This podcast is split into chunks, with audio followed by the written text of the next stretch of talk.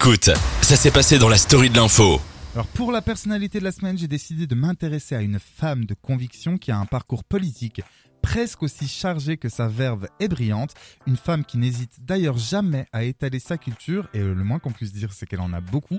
Cette femme, écrivaine, est à la fois respectée par tout un pan de la population de l'Hexagone, mais aussi contestée, voire détestée par une autre partie de Français, une icône pour certains, un danger laxiste pour d'autres. Cette femme, grande oratrice à la plume complexe et exigeante, vous l'aurez sans doute d'ores et déjà reconnue, il s'agit de Christiane Taubira.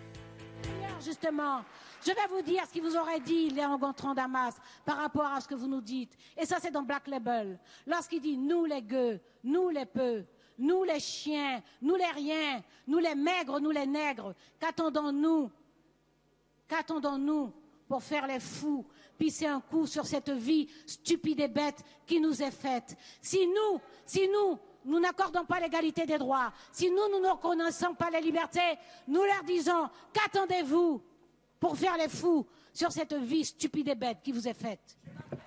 Christiane Taubira, elle commence sa carrière politique comme militante indépendantiste, puis participe à la création du parti politique guyanais Walwari en 1992. Députée de la Guyane de 93 à 2012, elle est à l'origine de la loi euh, tendant à la reconnaissance de la traite et de l'esclavage en tant que crime contre l'humanité. Candidate euh, du Parti radical de gauche, PRG, à l'élection présidentielle de 2002, il y a 20 ans, elle arrive en 13e position seulement du premier tour au scrutin, avec seulement 2,32% des voix. Certaines personnes lui reprochent aujourd'hui encore d'avoir fait partie de celles et ceux qui ont fait perdre Lionel Jospin euh, de par leur candidature, ayant donc permis à Jean-Marie Le Pen euh, le Pen. le mec, il a plus de cheveux, mais c'est Jean-Marie Le Peigne, pardon.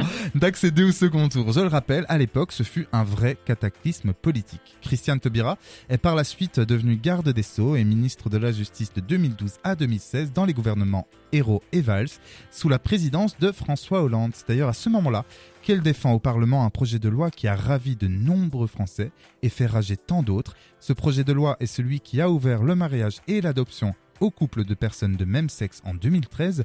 Elle était d'ailleurs très émue, écoutez-la, au moment où euh, ce projet de loi a définitivement été adopté.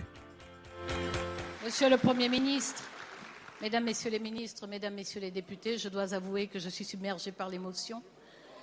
J'espère être capable de vous dire quelques mots. Je suis extrêmement reconnaissante à Monsieur le Premier ministre, au Président de la République de nous avoir offert l'opportunité de conduire cette très belle réforme de la conduire avec force, de la conduire constamment avec la confiance du gouvernement, de la conduire avec votre participation active. Vous avez amélioré ce texte, vous l'avez enrichi, vous avez été fortement présent durant les longues nuits.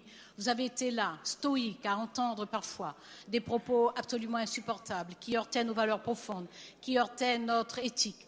Mais nous avons eu aussi de très grands et de très beaux moments de démocratie. Nous avons eu dans l'opposition des interventions et des parlementaires qui se sont battus sur ce texte, qui ont fait valoir leur opposition forte, ferme, avec des arguments. Nous leur en savons gré parce que ces interventions-là resteront aussi dans l'histoire.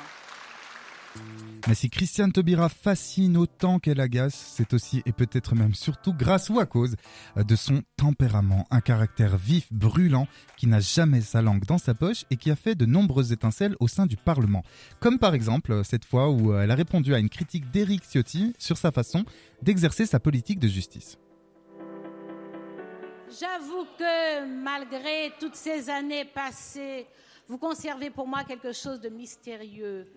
Je me demande, je me demande si, euh, lorsque vous affirmez certaines choses, vous y croyez vraiment. Alors, si c'était du temps de ma fringante jeunesse, j'aurais supposé un sentiment contrarié.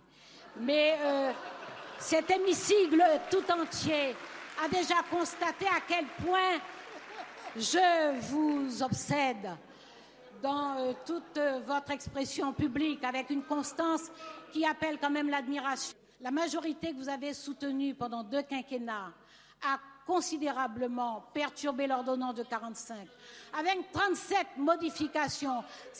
Alors voilà, euh, Christine Taubira est une personne clivante hein, qui a de nombreux atouts, euh, mais euh, comme c'est une femme entière hein, qui semble rarement tricher avec ses sentiments, il lui est arrivé de craquer en plein direct sur un plateau de télévision, c'était dans Célébdo, sur France 5, juste après qu'Ali Badou lui montre une vidéo faisant état du terrible sort des migrants à Lesbos. Lorsqu'on parle d'injustice, on, parle de ça lorsqu'on parle d'injustice. Ces personnes sont à la fois des, victimes et des combattantes. Ce sont des victimes des désordres du monde, des désordres du monde. Et nous avons notre part dans les désordres du monde. Nous avons notre part dans le fait qu'on puisse spéculer sur les denrées alimentaires. C'est autorisé de faire des hedge funds et de spéculer sur le prix du riz, sur le prix du mil, sur le prix du maïs. Donc lorsqu'on parle d'injustice et d'inégalité, ce sont des choses tangibles. On empêche des gens de manger. Lorsqu'on parle de corruption, ce sont des choses tangibles. On est complice de gens qui pillent des richesses ou qui permettent le pillage de richesses. Sont aussi des battants parce que ce sont des gens qui se lèvent, qui mettent un pied devant l'autre et qui, partent, qui partent sur le monde, quoi, qui marchent. À l'aube de ses 70 ans, elle a donc décidé de relever un nouveau défi. Et quel défi? Peut-être le plus grand pour une politique, celui de devenir la première présidente femme et de surcroît racisée de la 5 République française.